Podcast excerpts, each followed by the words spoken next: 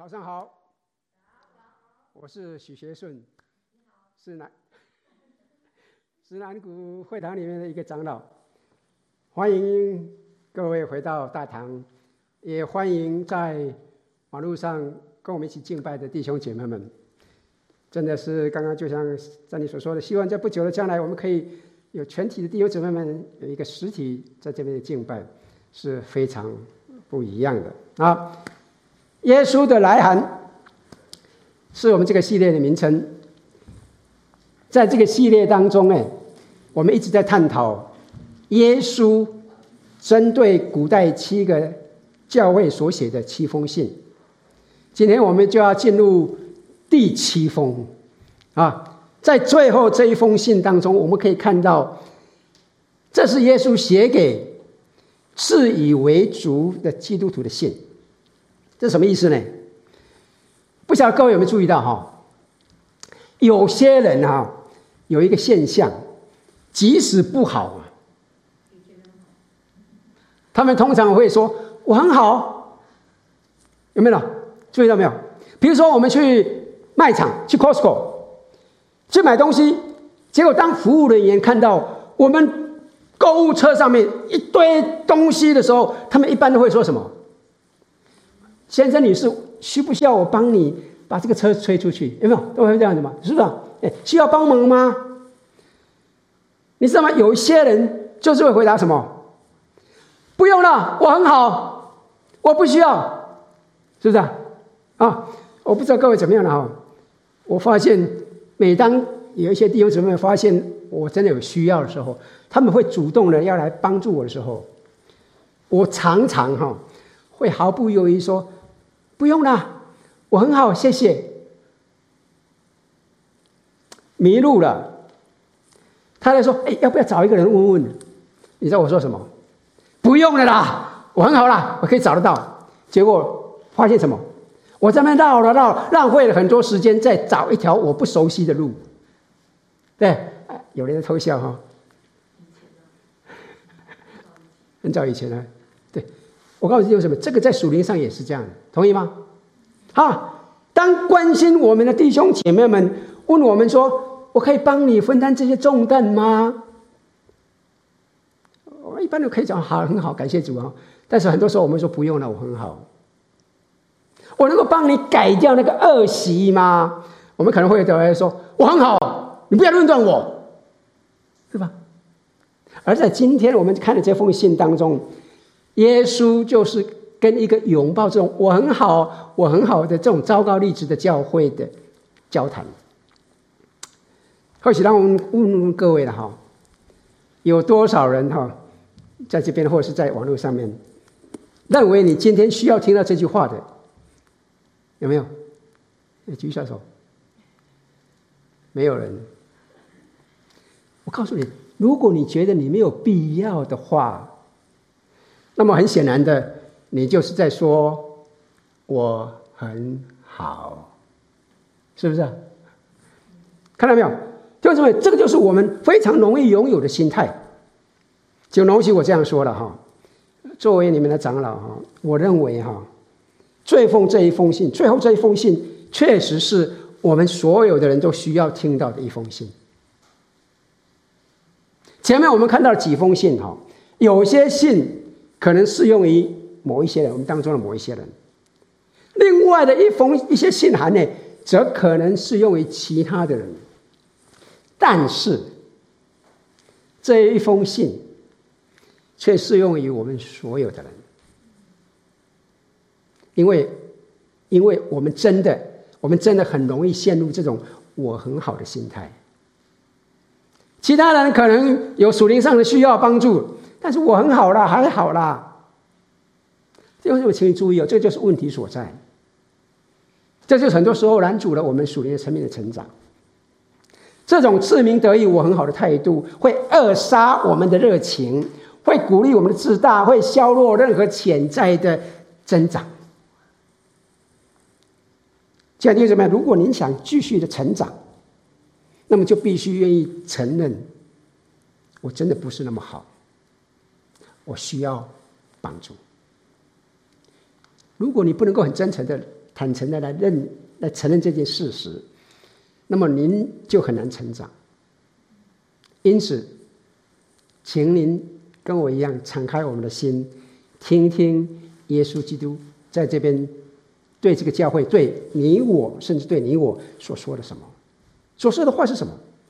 耶稣在启示录第三章第十四节，我们刚刚开始读的地方，他开始说：“你要写信给老底嘉教会的使者说。”就跟我们过去一样，我们来了解一下老底嘉这个地方的一些背景。老底嘉是坐落在一块平坦的块上面的平地上的一个城市，但是呢，在两千零二年以前呢，二零二零年之前呢。你所能看到的就是一片田野，荒荒芜的。大约在一千两百年前呢，老底家有一个大地震。这个地震呢，就带来了非常严重的破坏，以至于呢，老底家就被遗弃了，基本上就没有了。一千两百多年以来，泥土覆盖了整个废墟，直到。直到一个很执着的考古学家，不断的、不断的搅扰土耳其当局，拜托让我去挖，不可以；拜托让我去挖，不可以。一直不断的去搅扰当局，以后你知道很多人烦了，你知道啊，算了算了，这么终于在二零零二年，他获得了挖掘的许可，那么老底家就在这个时候开始显出他的光彩。考古学家。在只有四英尺厚的泥土下面，就发现了一大片又一大片，其实是整个被地震击倒、被夷为平地的罗马城市。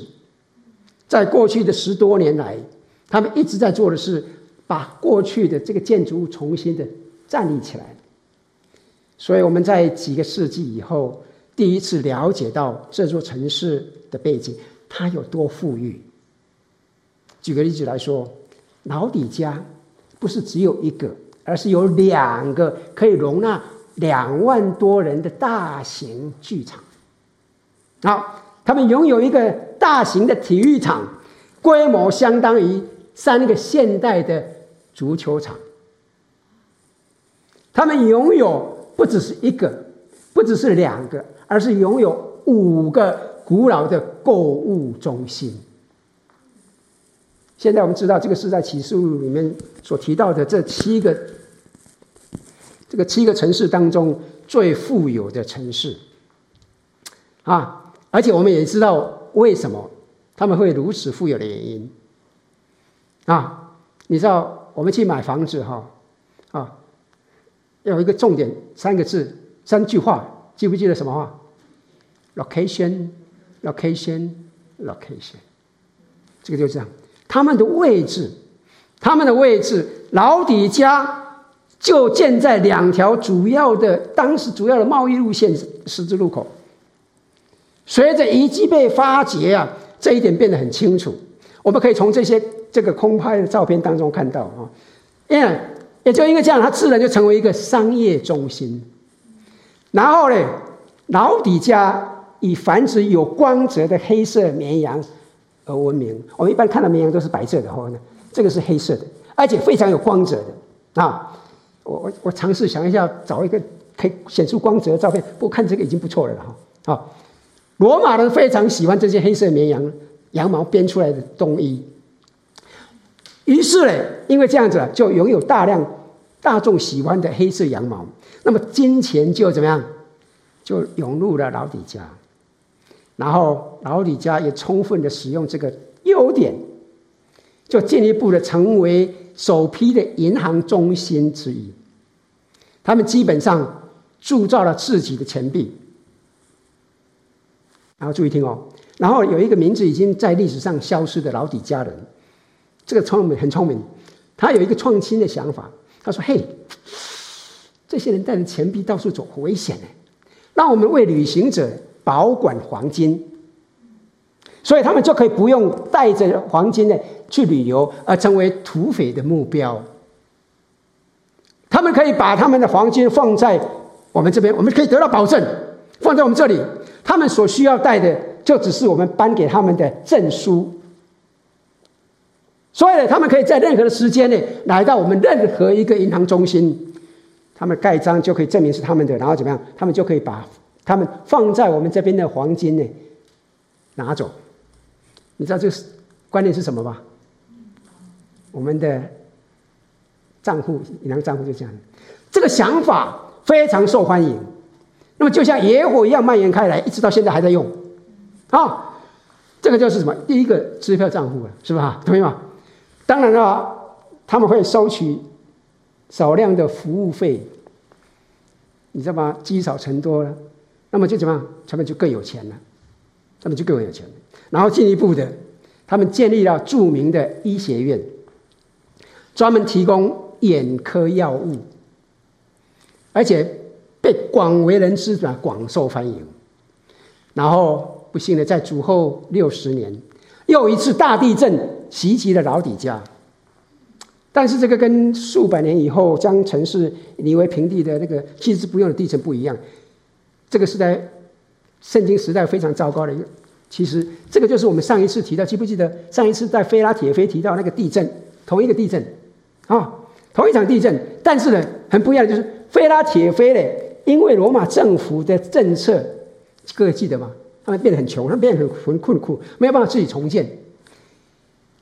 但是这个老底嘉不一样，很有意思的。当罗马政府说：“哎呦，像老底嘉被我们说，哎，我愿意提供帮助。”他们说：“我们将为你们提供大量的重建资源。”老底嘉什么很有意思的？老底嘉却对罗马的凯撒大帝说了一个可能是罗马凯撒从来没听过的话。他们说什么？你知道吗？不用了，我们很好，不需要，我们很有钱。因为他们真的很有钱，他们宁愿在财务上独立性，不愿意依靠凯撒，所以他们拒绝了凯撒，用他们自己的资金进行了重建，非常令人难以想象，是不是？实际上，随着考古学家不断的发掘这些建筑物，他们几乎在每一座建筑物上面都可以发现数不清。类似的铭文，你知道吗？我们台湾有时候你建筑一个东西的话，会把名字刻上去，说是某某人哎哎建造了奉献的，对哈？啊，提供这个资金的，会写这么一样。他们发现了，不是很多的建筑物上面都有这个铭文。我尼古斯特拉图斯用自己的资源重建了体育馆，或者另外一个，我弗拉库斯花了很多个人的钱修复了这些加勒的人行道。看到没？因为老底家，老底嘉人对自己的自给自足感到非常的自豪，以至于你甚至可以在他们钱币上看到这种现象。就像我们在我们钱币上，各位知道哈，我们的钱币上，我们每件上面都会写一个什么？In God we trust，对，我们相信神，对哈，这样的格言，他一样，他们也有哎，他们也将他们的城市的格言铸造到他们的钱币上。他们的格言呢？刚开始希腊文的短语是翻译是什么？老底家那神圣而又什么？自主的，那神圣又自主。什么自主是什么意思？这是什么意思？自由的、独立的，我很好，不需要你们来管我，不需要你们帮助我，这就是什么？就是自主意识，是不是？而随着时间的流逝，几十年以后。他们的格言就逐渐的发展变化了。希望我们我们的格言不要变哈，还是 In God we trust 啊。他们的格言就变化了。有趣的时候，请你注意哦，他们如何发展这个格言呢？在几年、几十年以后呢，他们居然舍下“神圣”这个字，后来在他们的钱币上，就只是简简单单的显示说“老底加那自主的”。你看到没有？这就是他们想要描述他们自己的情况。我们是自主的，啊，不再有神圣的了。当我看到这里的时候，我在想说：哈，在我们现今这个社会里面，特别是在我们北美这个地方，你认为哪一个形容词对一般人有意义？是神圣的，还是自主的？自主的。现在的人强调的是什么？自主的、独立的，不要来管我。神圣的，没什么了不起。我要独立自主。我甚至我们的孩子都这样子。我们不爱不会了。我们就长长大了，怎么翅膀硬了，我就要独立。这个远比圣洁更重要了。我们一般的观念就这样子。这个就是老底家他们所要的。实际上，如果你在老底家周围闲逛的话，你会听到什么？你会听到什么？我们不需要任何东西。We don't need anything。事实上，不仅是城里面的一般人是这样子，老底家里面的基督徒也是这样子。这也就是为什么第十七节耶稣说：“你说我是富足，已经发了财，一样都不缺的原因。”你看他们就讲这种话。换一句话说什么？他们对宇宙中唯一的神说的话，就像他们对罗马凯撒大帝说的话一样的。我们很好，我们很好，我们不需要你。即使是基督徒，你看到没有？他们说：“我们实际上不需要你啊，神啊！我们在属灵生命上处理的很好。”弟兄姊妹，亲爱的弟兄姊妹，耶稣基督在这边讲，老底嘉教会的问题是什么？他们有一个属灵致富的妄想症。是不是？他们说我不需要神啊！听到这句话没有？很多人这样讲，我不需要神啊，嗯，是吧？请各位仔细想一想这一点哈。因为对基督徒而言，到目前为止哈，我们在启示录所见的这七个教会里面啊，再也没有比这一点更危险的了，是不是？同意吗？事实上，让我请问各位哈。我们当中有多少人成为基督徒已经最少五年或者是更长时间的？我们这边还不少，我们这边很多啊啊啊！谢谢。如果你成为基督徒已经超过五年的话，哈，那么请你容许我提醒你啊，小心啊，因为你非常可能的。处在危险之中，你会注意到，我们刚信主的时候，那个热忱、对主的信心、依靠神的态度，可是你知道吗？慢慢慢慢的就不见了，是不是？真的这样的弟兄姊妹，这就是这封信的重点。实际上，说不定你已经感觉到，我知道我们在这边都不会了哈。我们当中有些人可能会这样，感觉到你想想，你的喜悦、你的激情，你消失了。你不再像五年前、十年前你刚信主那时候了，注意到没有？你不再有这种感觉了。你说不定你会想说：“哎，这到底怎么回事情啊？我是一个基督徒，我还是信主的？可是为什么会这样子？为什么为什么感觉有点枯竭了？有有有有没有那种喜乐了？”好好，许让我们想一想啊，回想一下。首先，当我们接受耶稣基督那一时，那我接受耶稣基督成为我的救主，我得救了。对不对？那么这意味着什么？这意味着我看到自己的无助，所以我向神呼求，神啊，来帮助我。啊，我自己无能为力，哎呀，我不能做什么，求你来进入到我心里面，成为我的主，来帮助我。我们跟耶稣基督有那个实际接触的那一时刻，是不是？同意吗？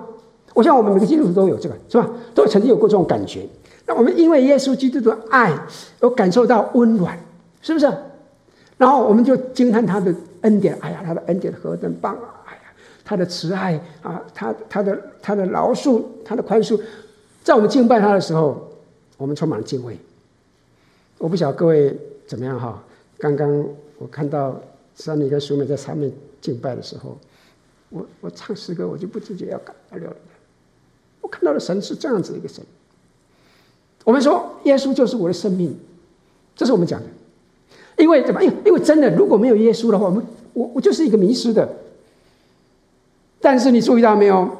过着过着过着过着，慢慢的我们就进入了第二个阶段。随着我们生活逐渐好转，我记得我是靠着恩典得救的，但是我却忘记了继续在恩典中生活。同意吗？慢慢的，慢慢的，慢慢的，我开始依靠自己的能力在过活，只是非常努力的尝试要做得更好。那么我的属灵的生命，其实说实在就变得松散迟钝，在属灵上基本上是枯竭的。你知道为什么吗？你知道为什么吗？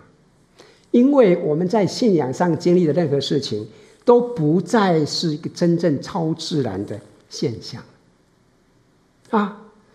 因此呢，你注意到？有些人就几乎不祷告，也不去读经，因为我们没有认为没有什么。可以像过去那样迫切需要祷告的，哎呀，我们可以处理得很好了，对不对？哎呀，我们可以做决定了，这种小事情不要麻烦神了。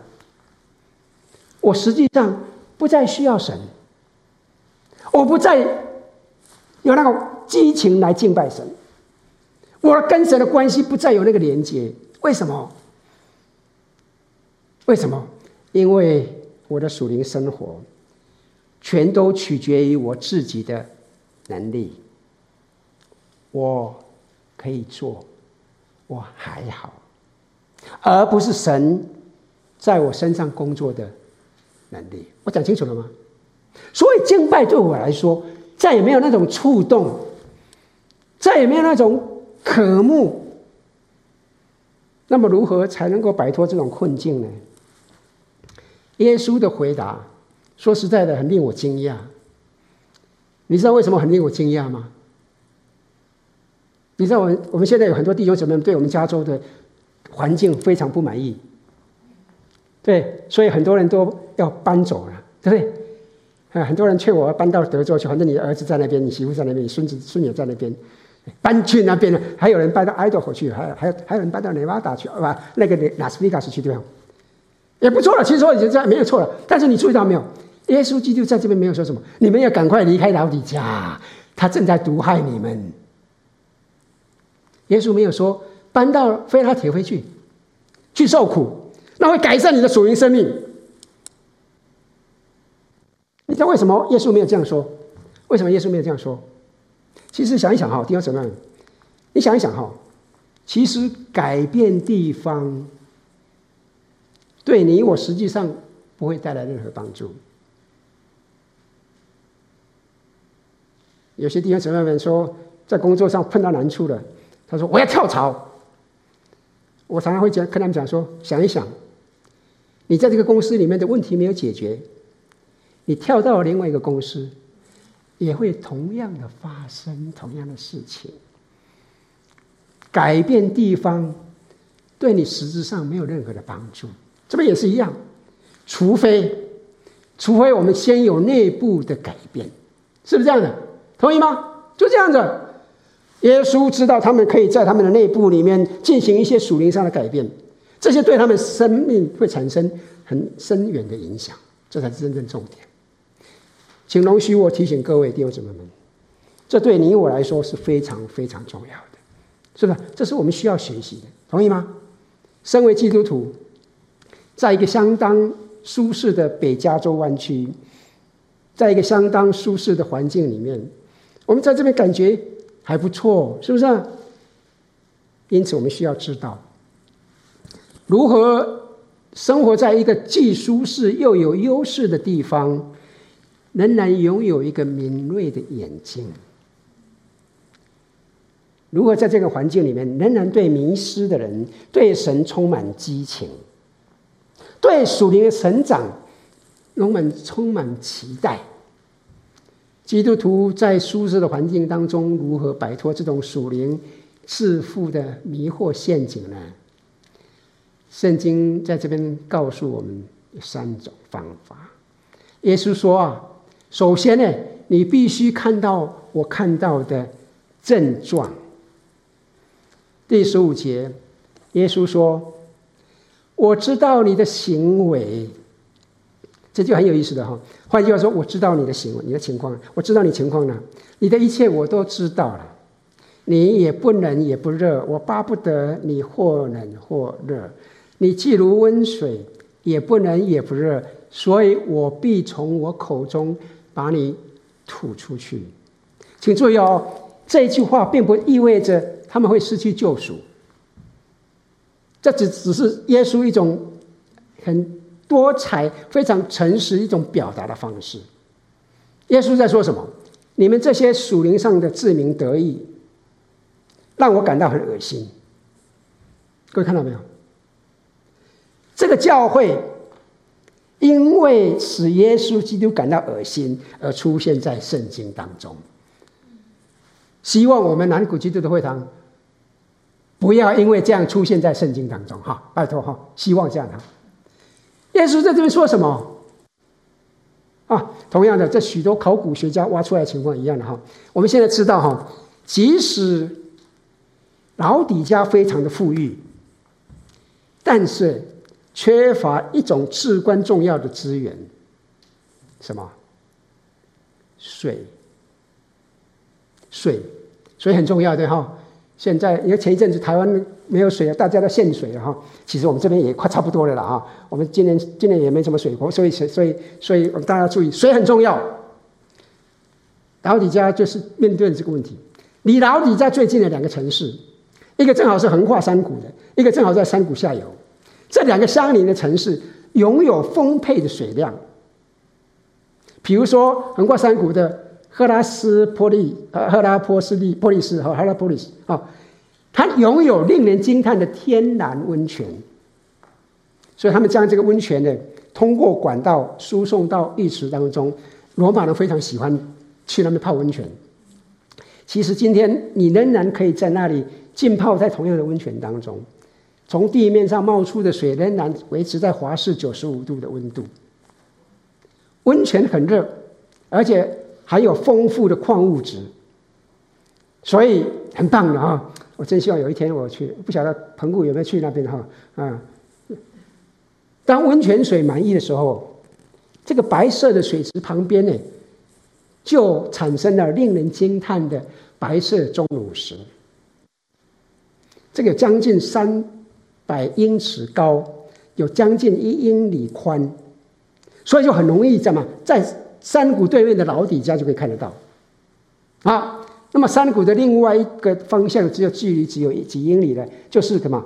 格罗赛亚，他们目前还没有被挖掘出来，但是这个地方呢，一年四季都淌流着纯冰冷的融雪水，所以我们看到一个邻居拥有热水，另外一个邻居拥有很棒的冷泉，但是老底家。啥都没有，没有任何的水源，所以呢，他们怎么办？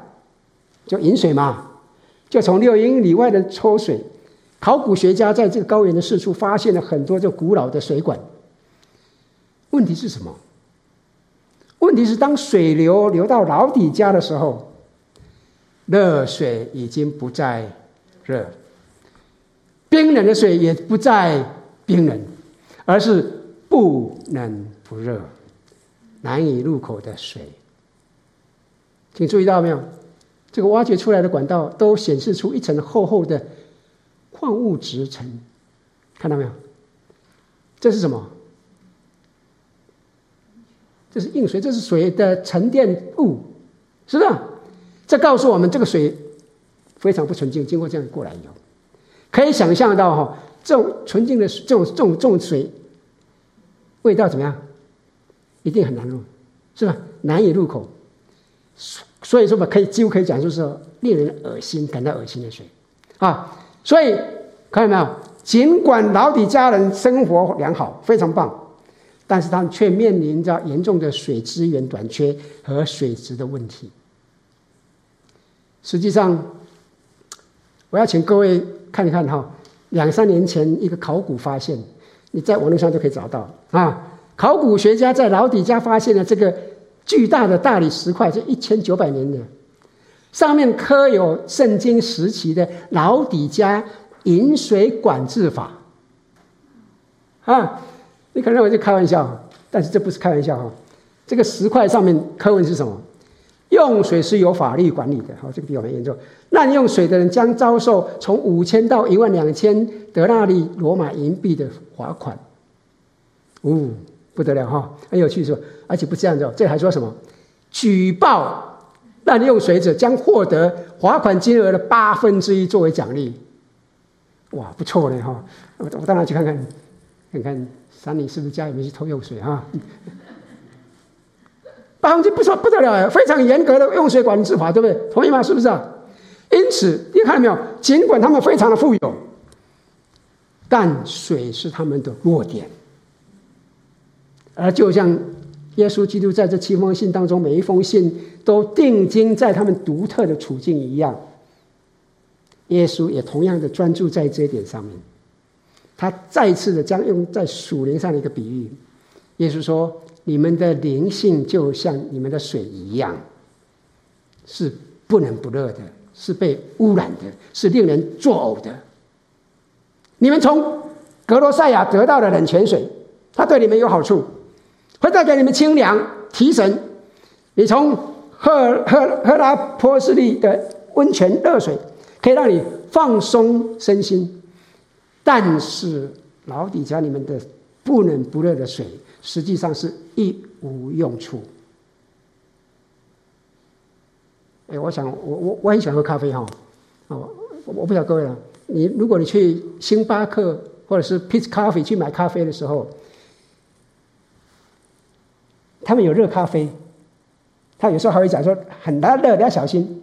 他们也有冰咖啡。啊、但是他们绝对不会提供你不冷不热的咖啡。有没有人喜欢喝不冷不热咖啡？没有人的。你知道吗？我那个咖啡要凉的话，我怎么样？一定会到微波里面去把它加热两分钟、一分钟。热个热不好喝啊，对不对？或者是说冰凉好，没有人喜欢怎么样？不冷不热的咖啡。而在他们属灵的生命上面，同样的情况，老底家人变得没有热情。他们漫无目的，热水可治愈，冷水可提神，温水毫无用处。我们这用我们这样的观念，哎，温水洗澡还蛮好的嘛，哈，但是不要喝的话不一样。你用咖啡的观念来讲，好不好？这就是为什么耶稣基督对这些人说所有的情况。他说：“你们不再有目的的在过日子，你们对内在能力的确信消失了。”我想请问一下哈，什么叫做不冷不热？什么叫不冷不热？就其实就是室温嘛，对不对？室温嘛。咖啡放久热了，放久了就变室温了。温度跟周围的温度是一样的。当水的温度跟其他房间、房间周围的物物体的温度是一样的时候，就是室温。我讲清楚了没有？我不晓得弟兄姊妹，你有没有曾经处在室温当中？属灵上，您的行为、您的价值观、你的想法、你的道德观，跟其他的人都一样。请注意哦，室温的水不会产生任何影响的，热水会让你不错。冷水、冰水会让你提神，温水喝了又怎么样？它不会改变，它不会提神，它无法治愈，因为跟其他所有东西都一样。现在就怎么样？当你的价值观、你的你的处事方法跟旁边的人一样的时候，不会再受影响的。不讲清楚了吗？所以这里有一个对您对我。都是一个严峻的问题。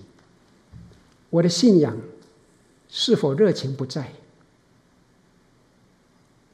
我是否漫无目的的在过日子？亲爱的弟兄姊妹们，我们必须注意哈，我们必须做到，注意记住，耶稣之所以写给这七个教会，因为耶稣知道破坏即将来临，他知道这些教会都将要面临重创。而就像你我一样，啊，哦，这样我我我我，比如说我我我我不是一个先知了哈，但是当我们环顾我们现在的环境，当我们现在面对的这些动荡，我认为很明显的哈，我们正迈进人类历史上一段艰难的时期啊，同意吗？啊，在我们环境里面。你有没有想过，三十年前我们在美国的时候的生活跟现在生活一样不一样？我们以前门可以打开的没问题，睡觉起来啊，大门忘记关了。现在我要睡觉以前，我那个宝贝太太都要提醒我：门关了没有？窗户锁了没有？不一样了，情况不一样了。第二种，我们我我我觉得现在的美国的环境已经不太像以前一样。的确，很动荡的。我们我我说实在，我们正向朝着一个艰难的时期在迈进。耶稣在对他们及对您对我说，在艰难时期中生存和发展最危险的属灵的是什么？是属灵上的不冷不热，是最危险的。基督教育的不冷不热，因为它是空的，它没有计量，没有任何实质的，没有。可以带出任何的影响力。因此，当属灵艰当那个艰难时刻来临的时候，我们就很容易就会跌倒。耶稣基督不希望您我跌倒，他要你我保持坚强。因此，我们看到了室温是症状，而这就是潜在的疾病。我们为什么会变得不冷不热？简单说了，这是属灵骄傲的疾病。我们已经看到了，耶稣说什么？你说我是富足的，已经发了财，一样都不缺。没有神没有关系，有神没神都一样，我都过得很好，却不知道你是那困苦、可怜、贫穷、瞎眼、赤身的。亲爱的弟兄姊妹们，属灵的骄傲会让我们变得不冷不热。我们对正在经历的事情视而不见，因为我们在属灵上我们感到很骄傲，以致我们说我很好。我很好，不要告诉我我们需我需要什么改进，不要告诉我要如何改进，不要了，我已经清楚了。也就是说，亲爱的弟兄姊妹们，这就是疾病，属灵上的骄傲。所以我们看到症状是室温不冷不热，原因是我们得了属灵症属属灵骄傲的疾病。那么解决之道呢？处方是什么？第三点处方，你知道吗？你注意到没有？当一些急救人员在旷野里面，或在放或者或在一些一些地方发现那些迷失的人体温已经偏低的时候，他们急救的重点第一个要做什么？提高那人的体温嘛，是不是？要提高他们体温呢？他们会尝试用个毯子哦，或者是用加热的东西把它怎么样？把他们提高他们身体的温度，不然的话就病人就死掉了。对。同样的弟兄姊妹们，如果你需要你提高你属灵的温温度的话，耶稣基督接着就提醒我们三种方法。你要提高你的属灵温度吗？这里有三种方法，而且我们可以看到哈，耶稣也同样的使用当地的特征，使用了金融类比的方式。各位记不记得，老底家是一个什么有钱有名的有钱呢？银行家了，一个金融中心嘛，对不对？是不是？那么，如果各位知道的话，金融的话有的第十八节，耶稣说什么？我向你向，我劝你向我买。哎，耶稣这边重点是跟他们说什么？哎，作为你们的 invest investment agent，作为你们的投资经理哈，我建议你，我这边给你有三个版本的 profile。投资组合三种投资组合啊，首先呢，投资在什么？火炼的金子，叫你富足，是什么意思啊？哎，他们不是已经很有钱了吗？他不是很有钱了吗？也就是说，那那是假象，那是假象。你真正需要的是什么？黄金，真正的黄金，真正的财宝，以至于你可以致富。这什么意思？如果弟兄姊妹，如果我们去看圣经的话，你根据圣经的连贯性，耶稣基督在福音里面曾经讲过一句话。耶稣在马太福音第六章二十节说：“说什么？你们不要积转财宝在地上，你要积转财宝在哪里？在天上。为什么？在那里没有虫子咬，不能锈坏，也没有贼挖窟窿来偷。那我们知道该怎么做呢？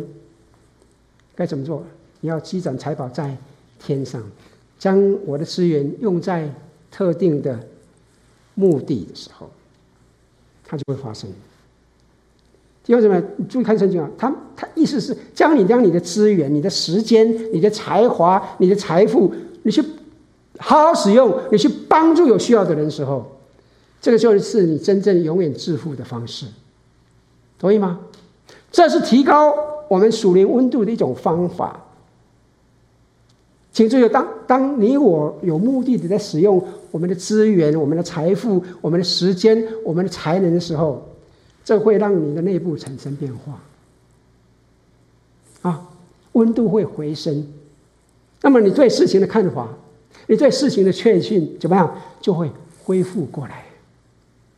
这个很重要的弟兄姊妹们，这里的重点，如果你想一直拥有充满热情，如果你想在你的内心里面火热，拥有那个敏锐的确信的话，那么你必须要有目标的生活。你必须将目标从属地的转换成天国的目标，那会提高你的温度。你不要以为你拥有那个黄金呐、但是你注意了，你的黄金是不是火炼的？是不是真正的黄金啊？注意了，我相信我们当中参与服事的弟兄姊妹可以了解，完全明白啊。我们有一个姐妹说。前几天我们在聚会的时候，他鼓励他们他的弟兄要出来带茶经，因为他说了一句很重要的话，我相信大家都可以体会。其实带茶经的时候，自己得到的最多，同意吗？我相信有很多人这样子啊，你听一听听，很多时候就忘记了。我告诉你，你今天听讲道哈，你听一听，你等下出去你就差不多忘了。如果我请你来上面讲道的话，那一篇讲道，我相信你会记得很清楚。如果你不相信的话，我们主日学校长、第一校长、未来的校长都在这里。如果你不相信的话，你去找他们说：“我要来尝试教主日学，试试看。”你去参与服事的话，你会发现，你去参与在其中的时候，你将你的时间、将你的你的精力、将你的财富用在适当的地方，好好被神使用的时候，你会发现很不一样。阿门。同意吗？我相信你可以理解，因为那深具挑战性，那是令人兴奋的。令人激动，所以我平常不会强迫你们的哈，我我也不会强迫你们的哈，我会鼓励你们，我会鼓励你们花一点时间，花一点钱啊！我要挑战你的不是仅仅展示一些东西，不是听听就好，我是希望你为了你自己的属灵活力，为了你自己的属灵活力，不要只是参加主日学，参加主日学很棒。我看到最近因为疫情，大家在主日学在任上面参加主日学很好。我看到弟兄姊妹属灵上的成长很棒，但是我会更鼓励你们尝试的去突破，一起学习，一起成长，去教啊，找个弟兄，找个姐妹一起来学习，一起来成长，为你自己今年做一点小小的牺牲，投资在真正火炼的金子上。我相信。这会再次提高你的热情。然后耶稣基督说的第二件事情，为我买白衣穿上。我相信大家很清楚了，白衣就是什么？就是纯洁嘛。这个是相对于他们黑色的羊毛服装哈。他说这样子你就可以掩盖你赤身的羞耻。耶稣说尝试白色，你们专精在黑色，你们是黑色专家，但是什么？是是白色，白衣象征着圣洁。耶稣说：“你们要渴望圣洁，期待圣洁，为圣洁而活。”当然了，这不是一些刻板的律法主义，意思是说，渴望正义的生活，为正义而活，为圣洁而活。为什么？因为那会拾回你的激情。然后耶稣说：“第三，也要买眼药擦你的眼睛。这里指的是他们的眼药市场，看到没有？同样的哈，买眼干嘛？使你能够看见，有一个洞察力。这这边谈论的是智慧，有你的智慧。再一次，当你渴望智慧的时候，你期待智慧，你每天为智慧祷告，求神用智慧解决每一个对话，那么你会把你生命深处的温度再度提升起来。那么这里的问题是，如何获得目的、圣洁、智慧这三件事情呢？我如何能够找到这些东西？是不是要无穷无尽的去探索？哎呀，去找找找找？不是的，不是的。耶稣基督在这边接着讲，所有这三件事情都可以在一个令人耳目一新的地方找到。耶稣基督在这边很清楚的提到，请注意哦。这节圣经可以说是非常经典的经文，《启示录》三章二十节。或许让我们一起大声的来读这段经文，好不好？这节经文，《启示录》三章二十节，来，一起来看呐、啊！我站在门外叩门，若听见我声音就开门的，我要进到他那里去，我与他，他与我一同坐席。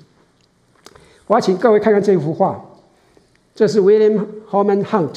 根据这一节经文所画制的一幅图画，超级著名，标志为“世界之光”的画。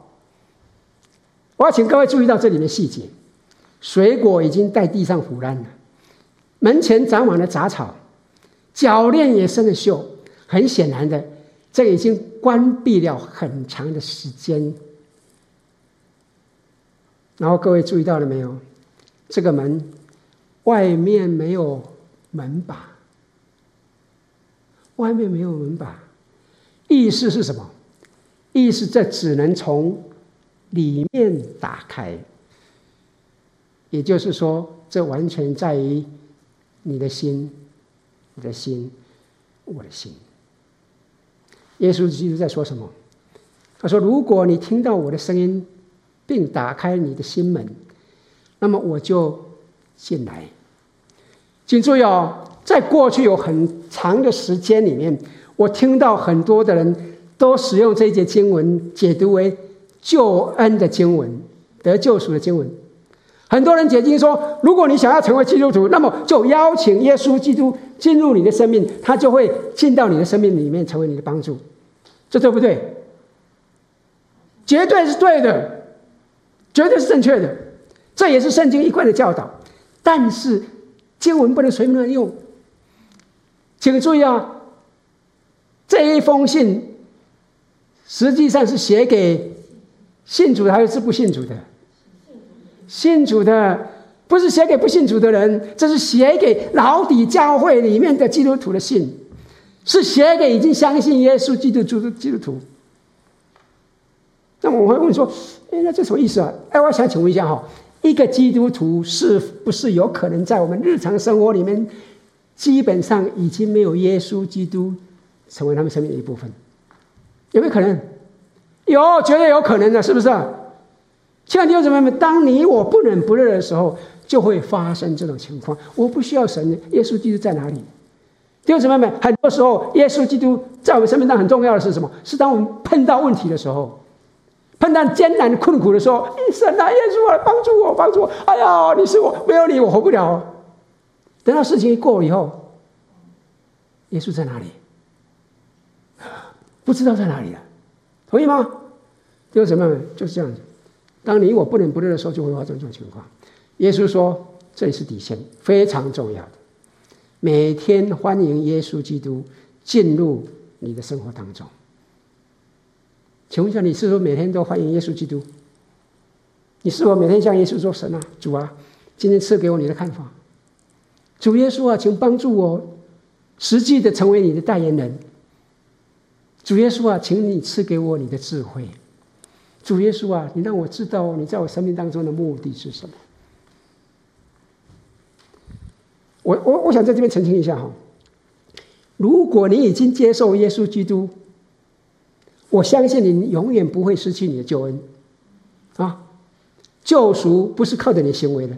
救赎是因为耶稣基督所成就的，不是你的所作所为。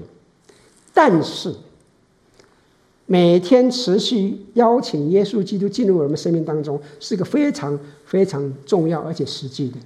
就像我们上一次讲到，我们要每天向自己传福音，告诉自己耶稣是谁，告诉自己，今天诗歌唱的，在神的眼中我是那么宝贝的，告诉自己。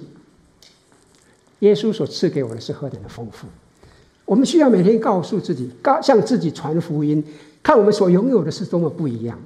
这边同样的弟兄姊妹们，我们也需要每天邀请耶稣基督进入到我们生命当中，这是一个非常重要的操练。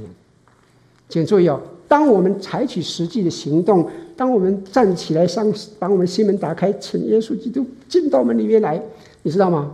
这个决定。留在我们内心的时间，会远比我们只是默想在那好那好里面默默的做出决定更好。很重要的，我们每天每次需要跟神说：“耶稣啊，帮助我。”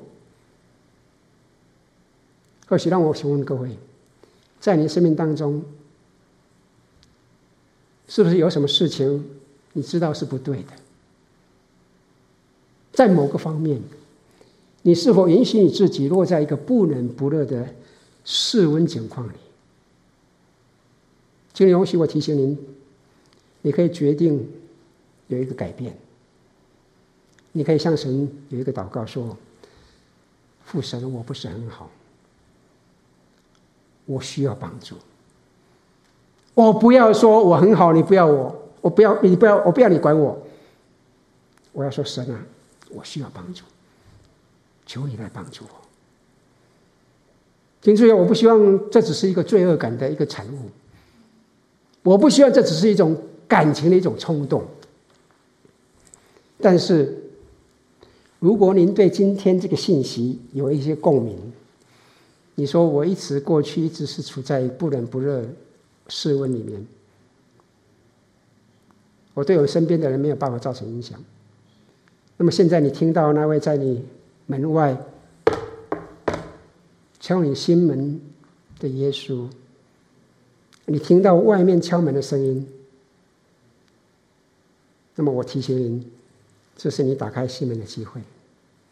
你只要对神有一个正面的回应，你甚至现在你可以举起你的手，神啊，我需要你，神啊，我需要你，那你可以放下来。你愿意有这样的回应吗？那我们一起来祷告。